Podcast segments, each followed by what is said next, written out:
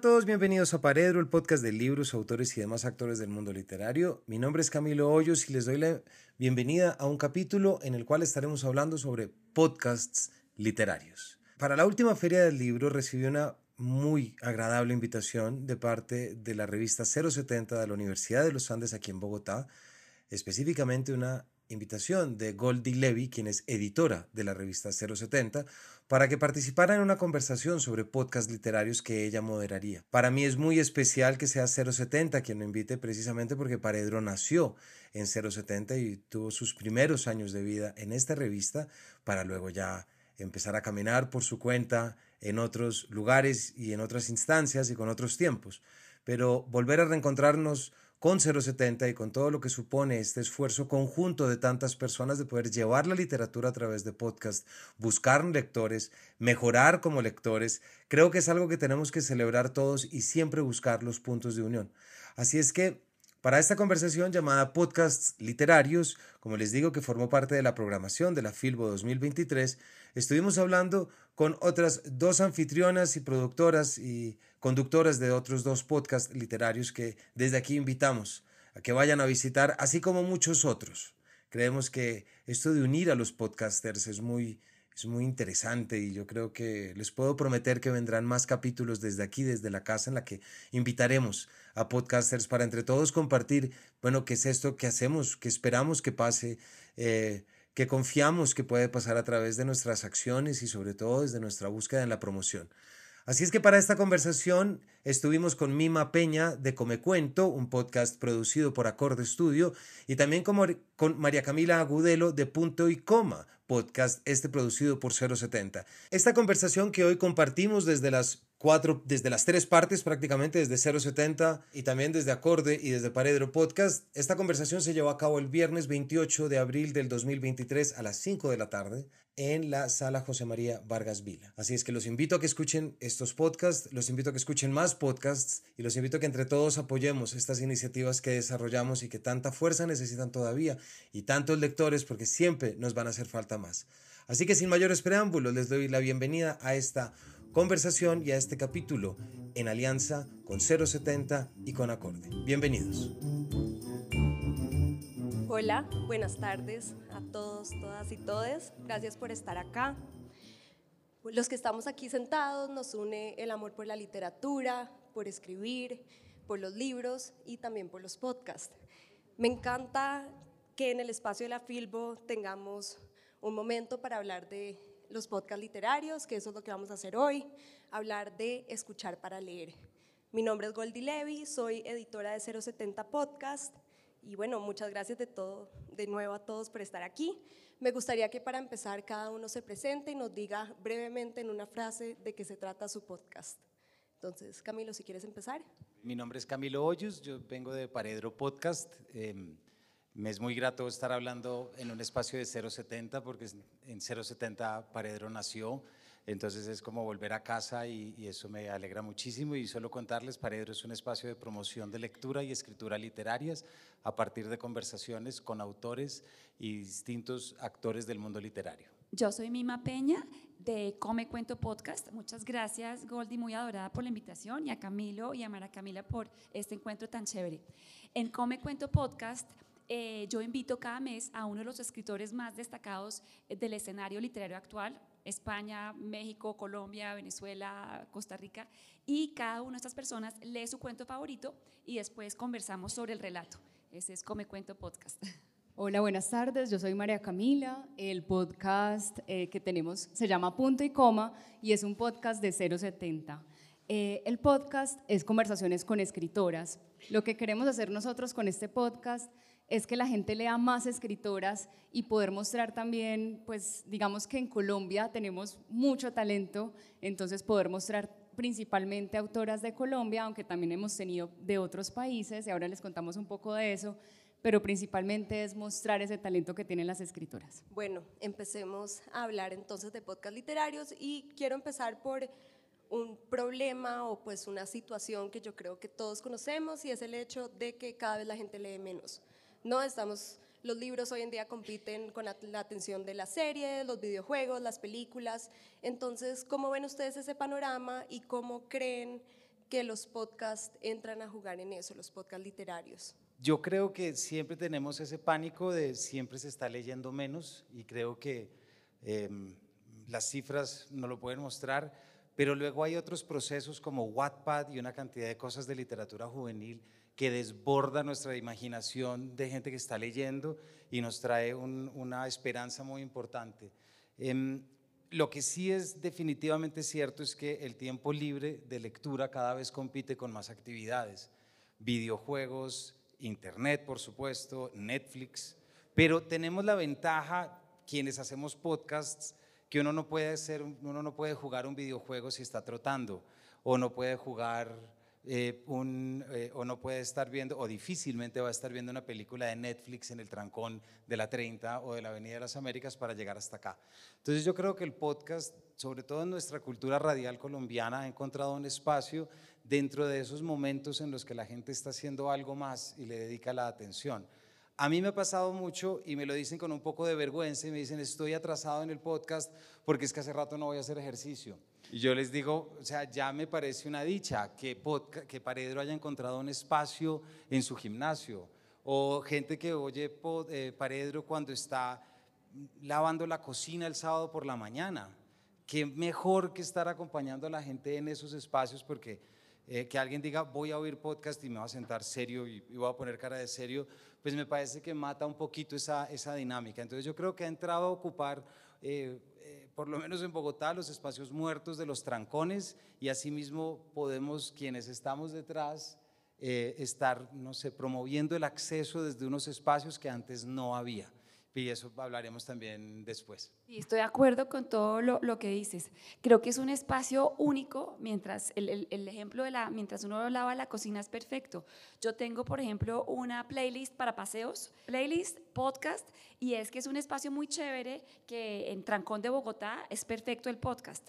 Y yo no sé, lo que tú decías de los videojuegos, claro que es una competencia y todos esos conciertos de, de Bad Bunny que mueven muchos, muchos, muchas personas, y no es que sean excluyentes, pero digo que, que pues somos una minoría, pero somos una inmensa minoría. Creo que hay, cada vez nos gustan más eh, descubrir como conversaciones eh, sugestivas, interesantes. Creo que sí hay, somos poquitos, pero, pero en el mundo hay espacio para todos y creo que, que ahí el podcast le llega a cada persona, es súper efectiva esa herramienta. Cuando yo tengo tiempito, me conecto y quedo, y es como un shot, ¿no? Como un shot porque es cortico, sustancioso.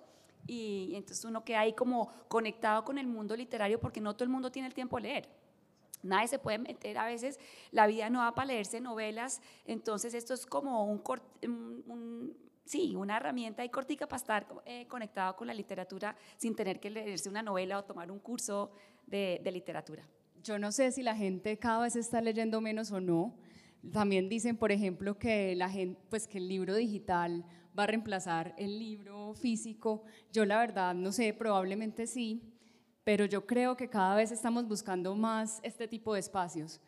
Estamos buscando más lecturas, estamos buscando más talleres de escritura, la gente cada vez quiere escribir más. Yo creo que estos espacios nutren el alma, o sea, cuando uno lee un libro y se encarreta y, mejor dicho, no lo quiere soltar y lo tiene ahí al lado en la mesita de noche, o por ejemplo un taller de escritura donde uno puede encontrarse otras personas que, que tienen ideas diferentes o que también están como rodeados en este mundo de los libros. Entonces, no sé, no sé, pero espero que no, espero que esto no compita, aunque sí es muy rico verse una serie y es muy rico el cine y otras actividades, pero creo que leer un libro pues siempre será una pasión muy grande. Y lo que preguntabas, Goldie, de los podcasts, yo creo que esto también es una oportunidad para que más gente encuentre nuevas lecturas, porque a veces, no sé, uno llega acá a la feria del libro y dice, bueno, ¿y, qué libro me compro? ¿Y qué leo? Y acá es muy rico porque uno puede también tener esas recomendaciones y esas opciones para leer. Voy a complementar una cosa que tú acabas de decir que me parece clave y es que la gente está buscando cada vez más espacios eh, de escritura, de lectura, y yo creo, no sé ustedes cómo lo ven, pero yo creo, bueno, y por supuesto ustedes, pues yo creo que escuchar podcast es un espacio íntimo. Y cuando uno del otro lado del micrófono cae en cuenta que su voz acompaña en la intimidad, a la gente le da un poco de pánico, porque dice, miércoles me meto en espacios muy íntimos del día de la persona, es decir, lo puedo, esto suena mal, pero entiéndanmelo bien, lo acompaño acostado en su cama, no, lo acompaño en el baño, lo acompaño en una cantidad de lugares, Pero, pero fuera del chiste, sí creo que el podcast cumple con un proceso íntimo y, y eso es de lo que tiene el audífono, por lo menos.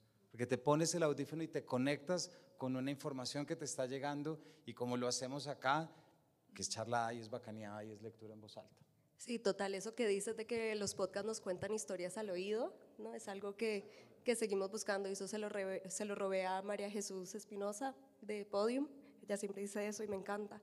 Entonces, bueno, hablando de esto y de la intimidad y los espacios que, que nos regala el podcast, ¿qué los motivó a ustedes a hacer su propio podcast literario? Cami, bueno, yo sé un poquito, porque, pero cuéntanos un poco qué, qué, te inspiró y sobre todo ese deseo de invitar a otros a escribir también, que yo creo que es parte de tu podcast en particular. Bueno, les cuento la historia. Resulta que en Medellín hay un lugar que se llama Otra Parte, realmente es en Envigado. Y allí hacen un taller de escritura, el cual pues eh, yo hago parte. Y digamos que en ese taller de escritura decíamos como, ay, qué rico no sé, un espacio donde uno también pudiera, pues otros espacios diferentes donde uno pudiera aprender a escribir o tuviera como técnicas o recomendaciones de libros. Resulta que otra parte es la, era la casa de Fernando González, que se llama, pues le dicen el brujo de otra parte.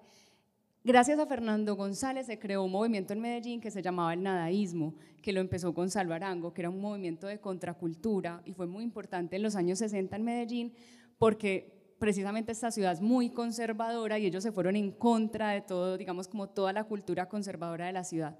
Entonces allí se inspiró el podcast y ya después por casualidades de la vida hablamos con Goldie y dijimos, pero qué rico que sea un podcast de solo mujeres, no porque queramos solamente leer mujeres, sino porque realmente hace falta leer más y conocer más a, a mujeres escritoras. Super Mima, cuéntanos un poquito de dónde viene Come Cuento. Pues a mí me encanta el género del cuento, me fascina el género del cuento, escribo cuentos, publiqué un libro de cuentos que está acá, estoy muy orgullosa. Em, me encanta el género del cuento y entonces yo siempre había tenido como esta idea, pero pues es muy difícil. Eh, sobre todo porque acá hay un grupo como de los iluminados, eh, como los que pueden hablar de literatura, y yo estudié Derecho, mi formación eh, no es en, en, literatura, pero me encanta, me lo disfruto una cantidad, y entonces dije, no, me voy a lanzar, y empecé, ya como que me cuadré la idea, y dije, voy a escribirle a unos grandes escritores a ver qué pasa.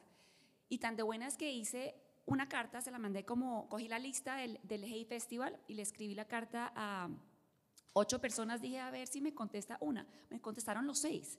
Y entonces yo no podía creer, claro que me ayudó mucho la pandemia, que creo que los escritores estaban ahí como, y ahí, y ahí arranqué, y entonces hice como un formato que es súper informal, porque creo que lo más chévere de la literatura no es pues el análisis a fondo literario, sino como esa parte que nos toca a todos, y eso es lo que me gusta explorar, cómo una historia nos llega eh, y nos toca a todos los seres humanos, que ahí nos volvemos todos como los mismos. Entonces de ahí surgió y, ahí va. Buenísimo. Y Camilo, tú que tienes como una trayectoria más larga en la literatura, cuéntanos qué por qué quisiste hacer Paredro y qué buscas ahorita con Paredro que ya tiene un recorrido, que ha cambiado. Gracias por esas palabras, Goldie. La verdad es que, bueno, intentaré ser resumido en esto. Eh, Paredro nace porque recibo un correo del entonces productor Sebastián Payán de la recién creada revista 070 de la Universidad de los Andes. Y Sebastián me escribe, yo no lo conocía, y me escribe y me dijo, nos vimos en el Juan Valdés de los Andes, sé que queda al frente de la, de la Cinemateca. Entonces yo me senté y me dijo, hay una cosa que se llama podcast, y es que eh, grabamos y luego lo colgamos en una plataforma y la gente lo oye. Y yo dije, wow. Y me dijo, yo le propongo que usted consiga los autores y usted consiga todo y nosotros nos encargamos de todo lo demás. Nosotros producimos, nosotros. Entonces eso llegó en un momento para mí muy interesante porque yo venía de presentar muchos libros. Estaba en un momento en el que me llamaban de muchas, cosas que agradezco inmensamente, me llamaban de muchas editoriales a presentar libros y hay algo muy frustrante en uno prepararse mucho un libro que va a presentar y que se acabe y que no se grabe y que no encuentre lugar en ningún sitio de nada. Es decir, recuerdo grandes presentaciones que me curré muchísimo y después se acabaron con Juan José Millás, por ejemplo, eh, y otros eventos aquí en la Filbo, hablando del Quijote con José María Mico y Juan Gabriel Vázquez, unas conversaciones que recuerdo con mucho cariño, pero quedaban perdidas para siempre. Entonces ahí entendí que lo que Sebastián me decía y 070 proponía era un espacio en el que uno pudiera ya pensar para la posteridad, es decir, empezar a registrar las cosas. Por supuesto, registrar y generar contenido, como tú dices, es completamente distinto antes que después de la pandemia. Porque la pandemia nos generó una reacción a generación de contenido muy grande y Paredro, agradezco mucho, pero Paredro empezó a, despegar en forma, fue durante la pandemia, cuando se empezaron a dar, y, y, ya llegó un momento en el que la publicación de capítulos iba a ser cada vez más rápida, lo digo con mucho orgullo, llevamos 150 capítulos a 150 autores y más porque hay capítulos de tres y de cuatro invitados. Entonces, eh, cuando empezó a crecer esto, las 070 pues, ya no era cosa que sentiría una gratitud eterna. Ese fue el momento de tener que llevárselo a otro lugar porque estaba demandando semanalmente y ahí empecé a entender que la gente buscaba los espacios y le puse paredro porque muchas de las cosas que hago me es imposible hacerlas sin pensar en Julio Cortázar y más en 62 modelo para armar, entonces yo le puse nombre Paredro porque el Paredro es esta figura que aparece en 62 modelo. Y qué sorpresa me llevé, cosas del destino, justicias poéticas, cuando supe que Paredro en griego es hablar de cerca y después cuando entendí que en la mitología hindú un Paredro es una deidad menor que acompaña a una deidad mayor. Y dije, no porque crea que sea una deidad, para nada, pero cumple muy bien la labor de estar pequeño al lado del grande. Ahí fue cuando lo entendí y, fue una sucesión. Entonces, a, partir de ahí empezó un proceso muy serio de leer con rigor las novelas, preguntar las cosas que hay y, con todo el respeto y cariño que le tengo al periodismo cultural del país eh, y a las publicaciones que tenemos de libros, hay unos excelentes periodistas, pero lastimosamente tenemos que rellenar un vacío que a veces los grandes medios no cumplen. Y lastimosamente yo he leído columnas a doble página en el tiempo de autores que estoy seguro que no se leyeron la novela. Y eso me da una piedra porque uno tiene que ser responsable y uno tiene que tener una ética de la labor. Eso es lo que siempre me gusta decir cuando estamos hablando con Paredro. Y para terminar ahorita en qué está, Paredro con mucho cariño lo digo, se encontró un lugar en la realidad y en el día a día de la gente. Y yo creo que lo más importante es empezar a sacarlo del, eh, preservarlo, por supuesto, dentro de las grabaciones y publicaciones, pero si Paredro busca que la gente lea más y entienda más y que se entienda a sí misma y a los demás a través de la lectura, hay que saltar a la escritura, por lo que yo me imagino que Paredro sea ese espacio en el que invite a niños y jóvenes a crear, a escribir, siempre entendiendo que la escritura es un medio de transformación social, pero sobre todo de autoconocimiento personal y no hay transformación social si no hay autoconocimiento personal y creo que tú lo sabes muy bien, la escritura es un camino para eso. Bueno, genial. Me encanta que a veces nuestros proyectos crezcan y tomen a las propias, ¿no? Es parte de ser una productora y de lo que nos enorgullece. Bueno, hablando un poco de lo que tú apuntabas en el vacío de los medios culturales y un poco la conversación que nosotros también tuvimos ayer sobre la divulgación de la literatura, ¿no? Siempre ha habido un vacío de cómo se divulga la literatura, ya sea en prensa, en crítica literaria, en la academia sobre todo, y ahora pues hace unos años llegaron los podcasts, el boom de los podcasts, y nos permitieron, sobre todo a los que nos encantan los libros y la literatura, tener ese espacio del que hablábamos, ¿no? esa intimidad, también a quienes hacemos podcasts, acercarnos a esos escritores que admiramos.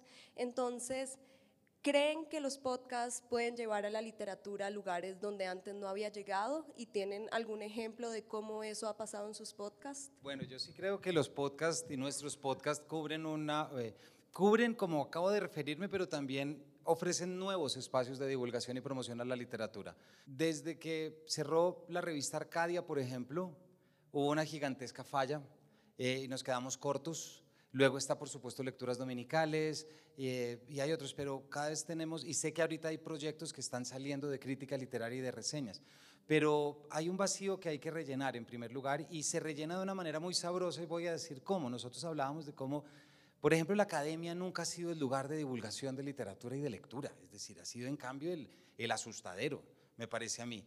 Porque uno con los podcasts, y creo que esto algo decías tú, el podcast uno no quiere probar nada, uno quiere compartir me parece a mí. Yo, todos los autores y autoras que escojo para Paredro, no los escojo porque quiero que el oyente aprenda algo nuevo, aunque sé que va a aprender, pero luego porque quiero compartir una lectura y quiero compartir con el autor algo. Entonces, cuando uno cambia el registro entre justificar o sustentar a compartir y escuchar, hay una apertura mucho más rica, no exenta de rigor de lectura y no exenta de responsabilidad, por supuesto. Entonces yo sí creo que un capítulo en Spotify, en Google Podcast, en Deezer, pues tiene mayor acceso que lo que puede tener una publicación eh, es más accesible, está la forma remota, están los viajes largos, están los trancones. Entonces yo creo que sí cumple. Ahora, que llegue a lugares, como tú decías, un ejemplo específico, ahorita, ahorita exactamente no se me ocurre, pero, pero sí sé, por, por lo menos por estadísticas, que uno ve que los capítulos de uno los oyen en lugares muy extraños y muy remotos.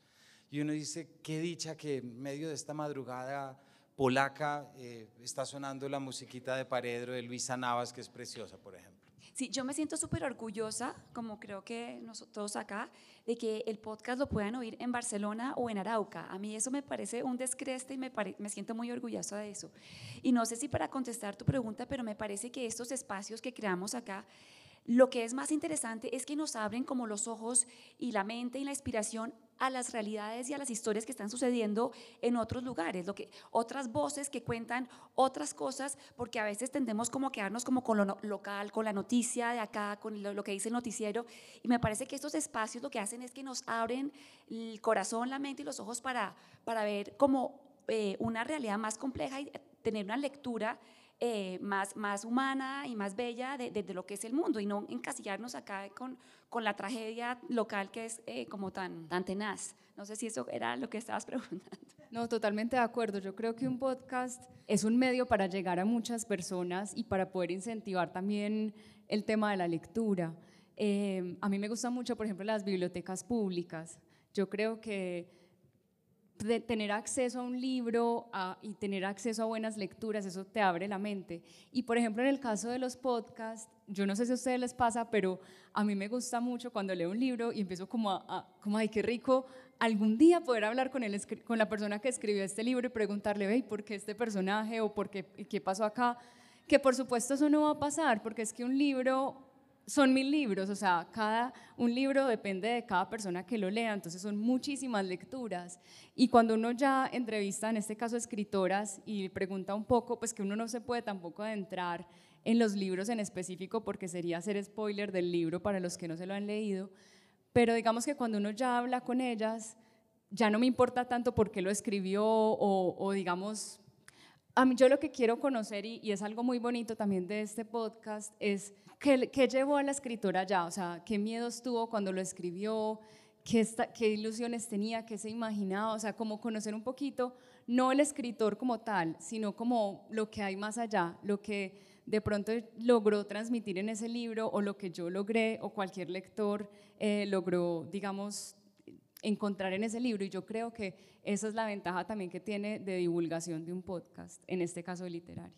Se me acaba de ocurrir algo, voy a decirlo muy rápido de lugares lejanos porque creo que es un cuento buenísimo. Estábamos en unas vacaciones con, con la familia, pero en ese momento estábamos con mi esposa en la playa en Santa Marta y de repente vimos a lo lejos alguien que estaba pidiendo ayuda porque se estaba ahogando, el novio.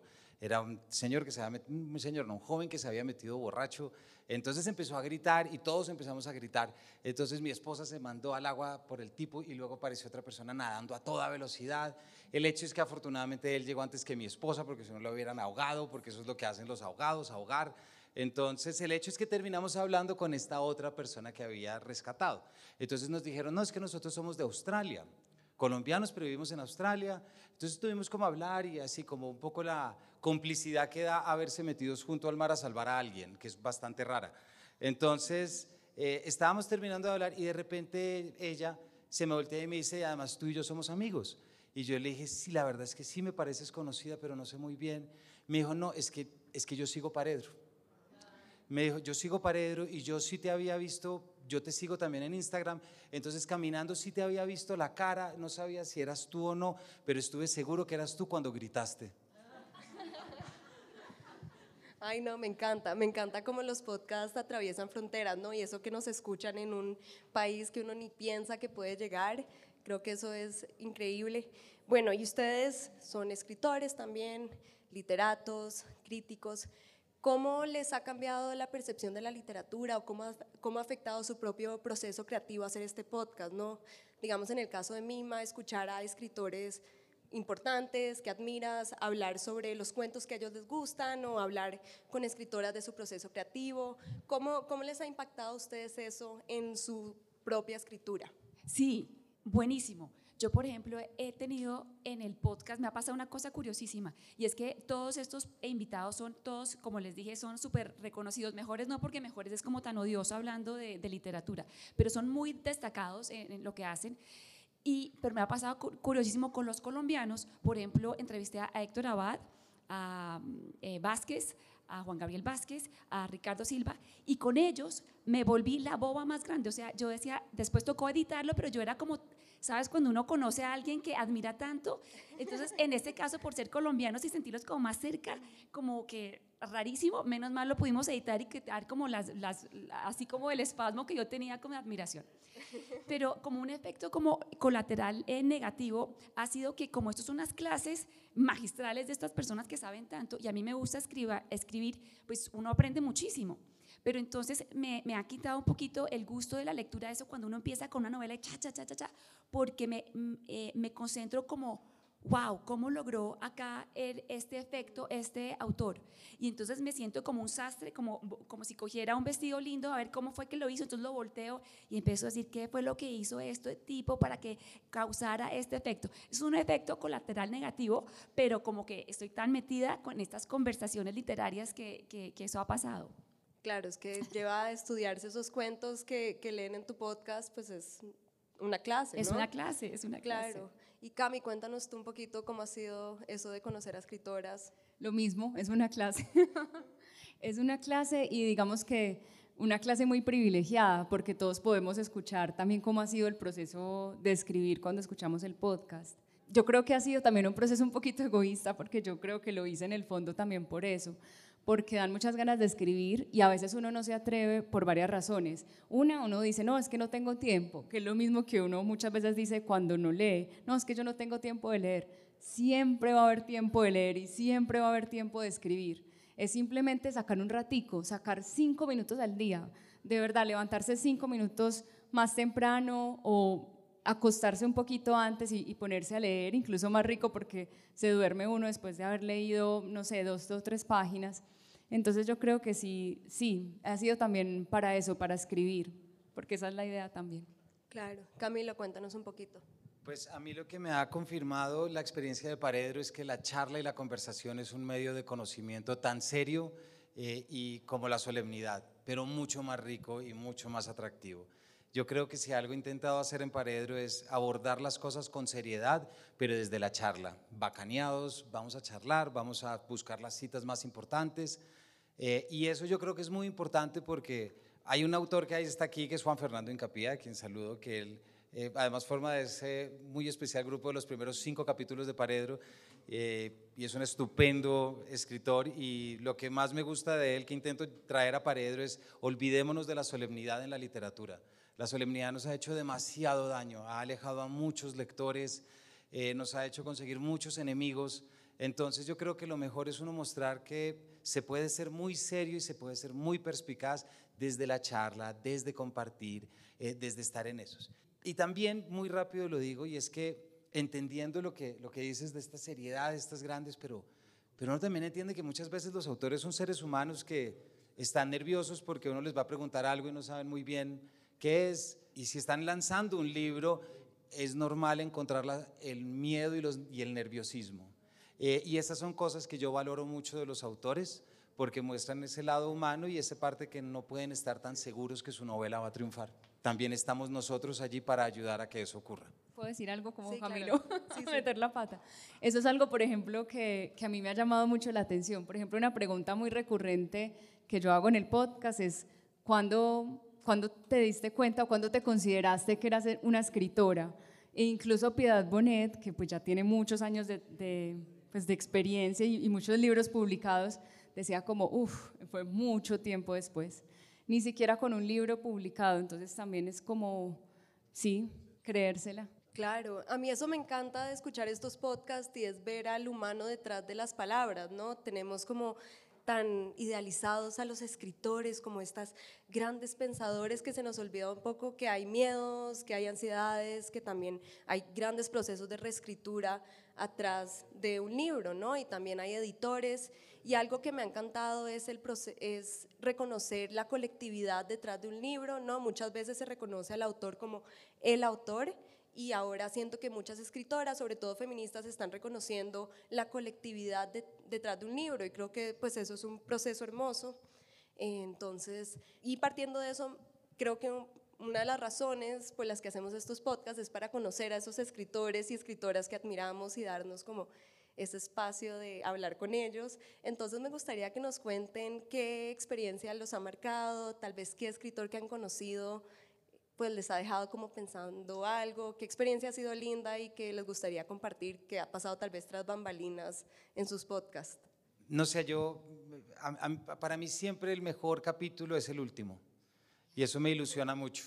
Siempre es el, el favorito es el que acaba de pasar, el favorito es el de mañana y eso es muy bonito porque pues cada ocho días tengo un favorito y hay una ilusión buena.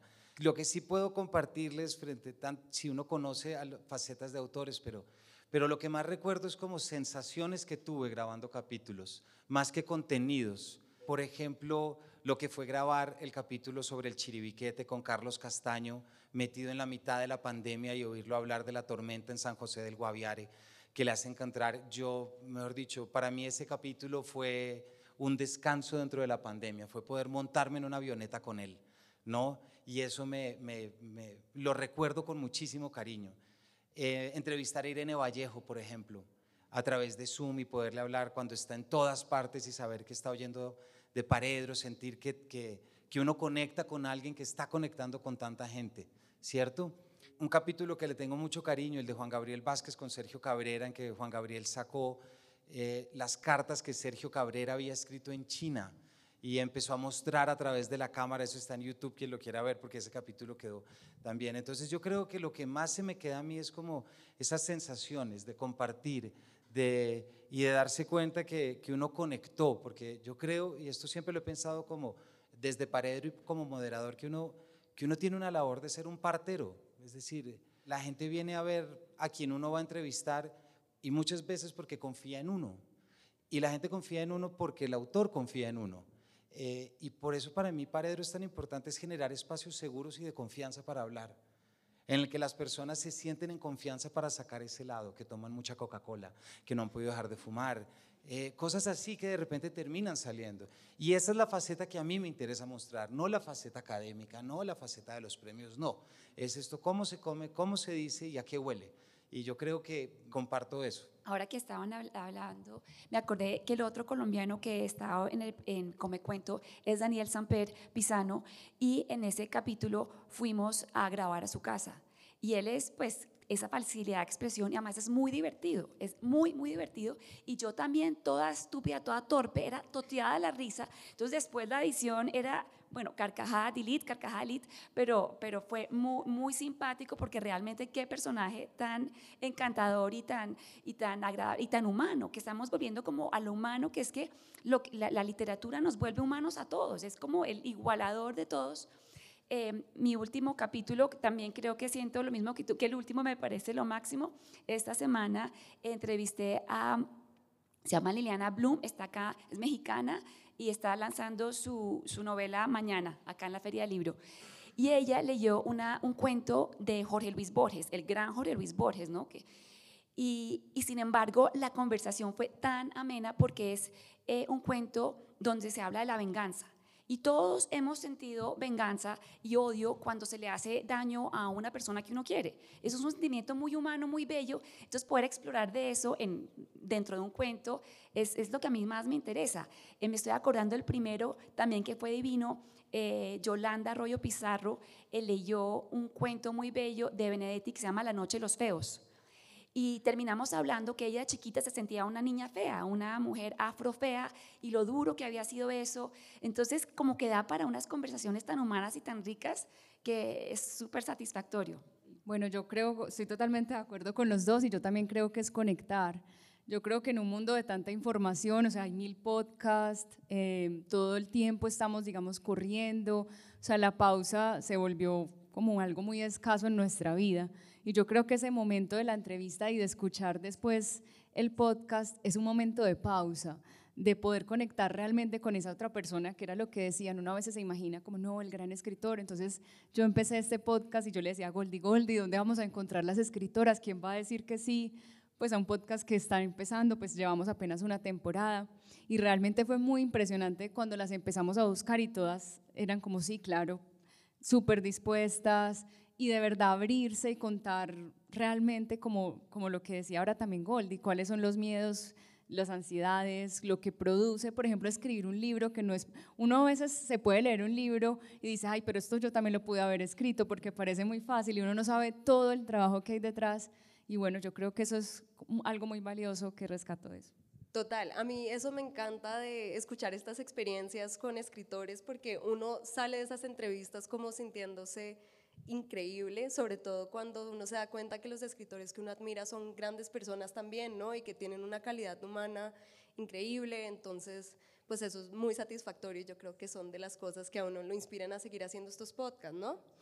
Eh, me gustaría que me cuenten un poquito cómo es ese proceso de edición para ustedes, ¿no? Tienen estas conversaciones con los escritores, ¿cuáles son sus criterios a la hora de hacer el podcast para saber qué se queda ahí, ¿no? Muchas veces cortamos, yo sé que detrás de los podcasts hay conversaciones de dos horas, ¿cuáles son como esos momentos que ustedes dicen, esto sí va en el podcast? ¿Cómo, cómo lo miden ustedes esas cosas? Pues yo tengo una confesión que contarles y es que todos los capítulos de Paredro son las entrevistas tal cual salieron. Yo no quito nada, a no ser que el autor me diga quiero quitar algo y le digo desde el principio esto es pregrabado, por lo tanto si hay algo que no te gusta podemos volver a darle, me explico. Pero, pero yo siento que la, la conversación en esa medida pues como sale quedó y eso es lo que tiene casi que un, volviendo a Cortázar, un solo de Charlie Parker en un momento determinado en París, es decir, la conversación ocurrió ahí y transcurrió ahí y los ejemplos que salieron fueron ahí y yo creo que eso es importante, por eso es, siempre es válido uno o escuchar los capítulos sabiendo en qué fecha se grabaron, porque uno echa mano de la actualidad para poder hablar sobre esto. Entonces, frente a la edición, eso es, yo trabajo, Natalia Latorre me ayuda a mí con todos los temas de edición. Y luego el proceso de selección, que no sé si preguntabas también un poquito ahí de preguntas, yo, a, mí hay siempre una cosa que me gusta mucho y es invitar a la gente a pensar en el libro fuera del libro, es decir, cómo vio la luz este libro, en qué momento te diste cuenta que estabas escribiendo una novela sobre esto, porque eso es también lo que naturaliza y humaniza la novela. Uno cree pues que un novelista se despierta y dice, hoy voy a escribir la novela de 500 páginas, y eso es falso.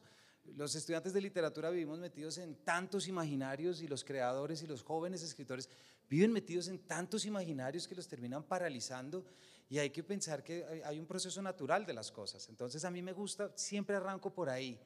Y luego lo que tengo por lo general son cinco o seis puntos que sé que quiero pasar a través de ellos, pero no sé si lo voy a hacer, porque de pronto la conversación me lleva por otro lado. Y si es así, lo acepto y lo dejo ir. Por lo tanto, hay algo, hay un término muy bueno que me gusta tener un cierto aspecto caórdico, ¿cierto? Como que haya un poco de caos, pero que haya un norte de por medio y estoy dispuesto a entregarlo si me permite seguir a lo que el autor quiere venir a contar, porque de nuevo, quien va a oír el capítulo es quien quiere oír al autor. Y si el autor le da por divagar, está en el terreno para hacerlo y en el territorio seguro para que lo pueda hacer. Yo también trato de no editar a más porque, como les decía, estos grandes escritores, ¿cómo les voy a editar?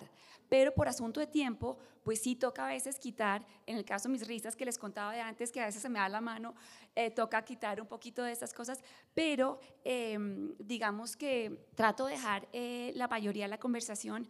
Me parece que tenemos una, es un fenómeno que nos pasa y es que cuando uno le hacen una pregunta, uno contesta, pero uno nunca se calla, sino que uno sigue como explicando otra vez la misma respuesta.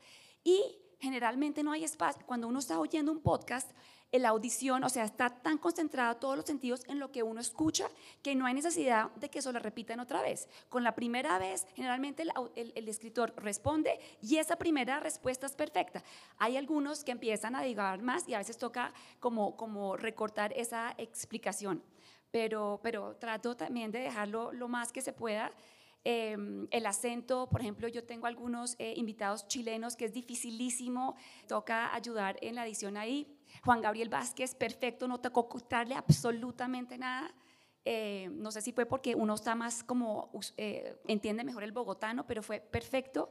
Y sí, es, eso la edición es todo, todo, un arte que Giancarlo Vega me ayuda en Acorde Podcast. Bueno, a mí me ayuda a 070, pero yo creo que en la edición siempre está el punto de vista, y esto ocurre mucho en el periodismo, por ejemplo, Porque cuando uno edita, uno está dejando lo que uno considera que es más importante o que es más valioso. Y por ejemplo, en, el periodismo, cuando uno eh, escribe una historia y después la edita, es lo mismo. Pone el punto de vista de quien la escribe o en este caso de quien eh, produce el podcast. Entonces creo que es un proceso muy interesante y sí toca editarlo pues en nuestro caso porque la idea es que sean eh, podcasts de 30 minutos, o sea, que no sean muy largos y que sea lo más importante que se logró también en la entrevista. Bueno, para cerrar, antes de tener unos minutos, a ver si el público quiere preguntar algo, me gustaría que cada uno recomiende un libro del que deberíamos estar buscando en Afilbo o un libro que les guste. Pues yo quiero recomendar uno que precisamente estuve eh, hablando con el autor, que es algo absolutamente monumental, que es El espía del Inca de Rafael Dumet. Mil páginas para que las lleven a donde quieran. Descubrí un autor eh, israelí norteamericano que se llama Edgar Keret. Tiene varios libros de cuentos sensacionales, recomendadísimos. Bueno, yo les traje el libro y todo. Quiero recomendar Erial, Erial es, la ópera prima de Diana Obando, es su primer libro y se lo acaba de publicar Laguna. Resulta que Laguna em, tiene, digamos, como una asociación con el premio Elisa Mujica, que publica precisamente mujeres. Entonces, la mujer que se gana el premio lo publica Laguna y este es el libro de Diana y es un libro increíble. Son unos relatos muy bonitos, de verdad que es impresionante que sea su primer libro. Y ahorita, eh, a las 7 de la noche, en el Gran Salón B, vamos a iniciar, vamos a lanzar la segunda temporada de Punto y Coma y va a ser con Diana. Entonces están súper invitados para que nos acompañen. Aprovechamos la pregunta para hacer la cuña. Y bueno, yo creo que ya podemos ir cerrando. Quería agradecerles a ustedes por estar aquí, a todos los que escucharon y también invitarlos al resto de eventos que tenemos de 070. Ahora a las 7 la conversación con Diana Obando. Tenemos dos grabaciones más de Woman's Planning y ahí al fondo hay stickers de nuestros podcasts por si se los quieren llevar, son gratis. Entonces, bueno, muchas gracias a todos por estar. Nos vemos pronto.